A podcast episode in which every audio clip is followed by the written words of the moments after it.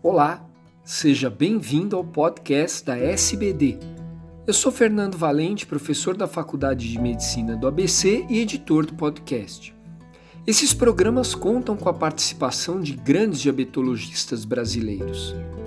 Esse podcast é parte de uma série com resumos da diretriz da SBD 2022 e nos reforça os principais aspectos sobre a cetoacidose diabética euglicêmica. Confira o documento na íntegra em diretriz.diabetes.org.br.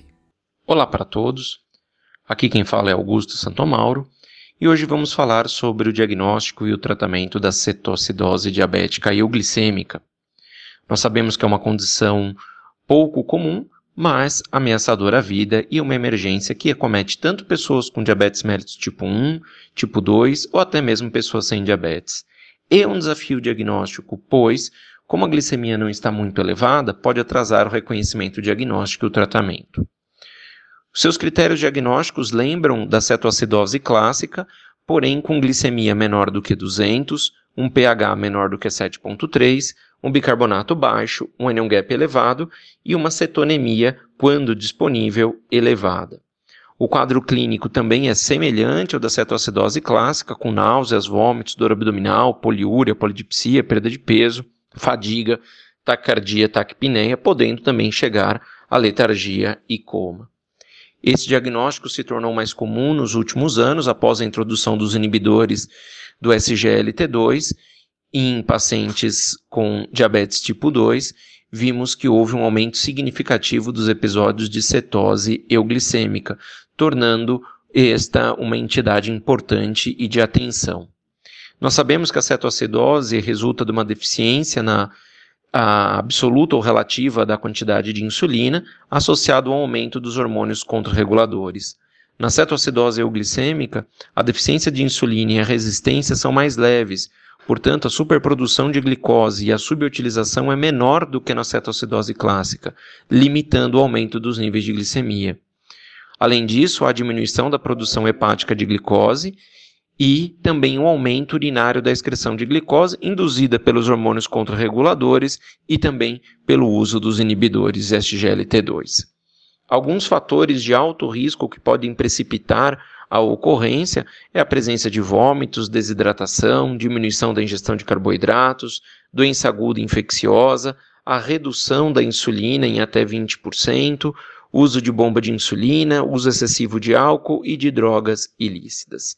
Portanto, recomendamos que todos os indivíduos com diabetes tipo 1, que tenham sintomas, indivíduos com diabetes tipo 2 que tenham algum dos fatores de risco precipitante e estejam com glicemia abaixo de 200, mas com quadro clínico característico, que tenham a sua cetonemia e a sua cetonúria dosadas.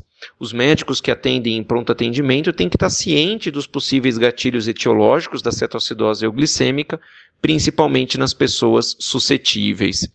Se diagnosticado precocemente e tratado com reposição de fluidos e insulina, a cetoacidose euglicêmica pode ser revertida, minimizando a morbimortalidade. A medida da cetonemia é preferencial em relação à da cetonúria, porém, nós sabemos que nem sempre ele é disponível nos diversos serviços.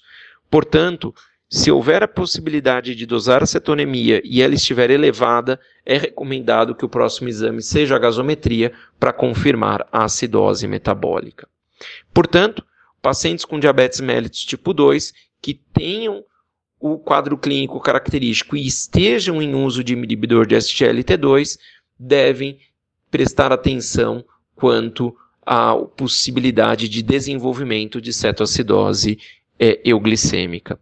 Recomendamos que, diante de cirurgia de grande porte, procedimentos invasivos planejados ou exercícios muito intensos, o SGLT2 deve ser suspenso entre 24 a 72 horas antes para reduzir o risco de cetoacidose euglicêmica e reiniciado assim que a ingestão oral estiver liberada.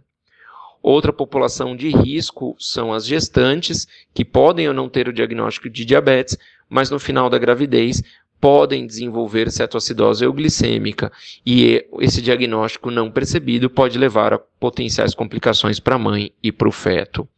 O manejo da cetoacidose euglicêmica inclui a pronta hidratação, a correção das anormalidades eletrolíticas e a insulina IV, contendo o tratamento base, assim como na cetoacidose clássica. A diferença é que por a glicemia estar muito mais próxima do normal, inclusive o termo euglicêmica acaba sendo aplicado de uma forma errada, pois a glicose não está totalmente normal, mas está com valores pouco elevados. Como a glicose está com esses valores não tão elevados, a introdução do soro glicosado ocorre mais precocemente nesses pacientes do que nos pacientes com cetoacidose clássica, em que inicialmente fazemos a reposição de fluidos, seguida da correção dos distúrbios, o, a introdução da insulinoterapia intravenosa e só quando a glicemia atinge valores próximos normais iniciamos o soro glicosado. Aqui a introdução do soro glicosado às vezes já acontece desde o início do tratamento para evitar uma hipoglicemia de rebote. Então, pacientes de risco, como pacientes em uso de inibidores de SGLT2 ou antes de uma cirurgia, ou então com doença aguda grave, como a infecção pelo Covid, deveriam ter a sua medição de cetonemia avaliada. Cetonemia menor do que 0,6, sendo que se tem que dosar o beta-hidroxibutirato, não tem nenhuma conduta específica a ser feita. Cetonemia entre 0,6 e 1,5 indicaria manter uma ingestão de carboidratos de absorção rápida, um consumo de 300 a 500 ml de líquidos por hora e insulina de ação rápida baseada nos carboidratos e verificar as cetonas a cada duas a três horas. Se o valor for maior do que 1,6 ou maior do que 3, manejo hospitalar pelo risco eminente de acidose metabólica. Mais dúvidas, estamos à disposição.